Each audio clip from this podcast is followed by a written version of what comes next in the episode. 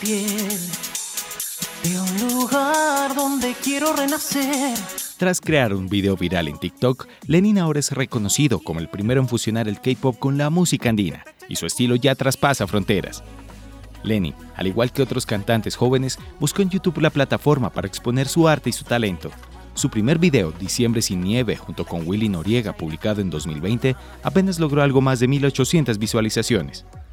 Un año después, exactamente el 28 de julio del 2021, todo de un giro, cuando su videoclip grabado en el centro histórico de Lima, presentando el Q-Pop o el Quechua Pop, con la canción Cuando estoy aquí, Tusurikusun, se hizo viral en TikTok, sobrepasando los 2,5 millones de reproducciones.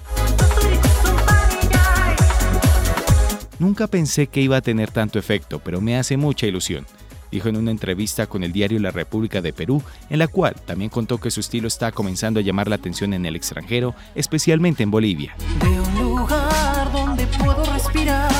Su nombre completo es Lenin Tamayo Pinares, tiene 23 años y es egresado de la carrera de Psicología de la Universidad Nacional Mayor de San Marcos en Perú. Sin embargo, su pasión es la música.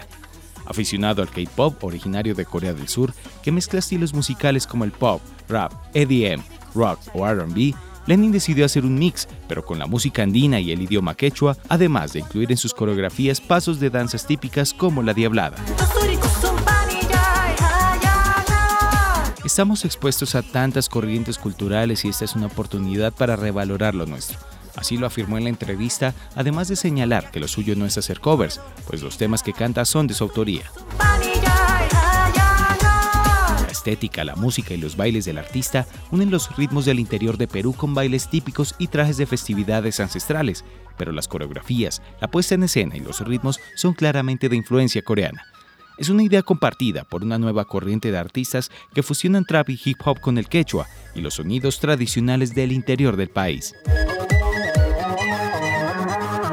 Lenin seguirá con su música y sus coreografías y seguirá impulsando su nueva corriente artística.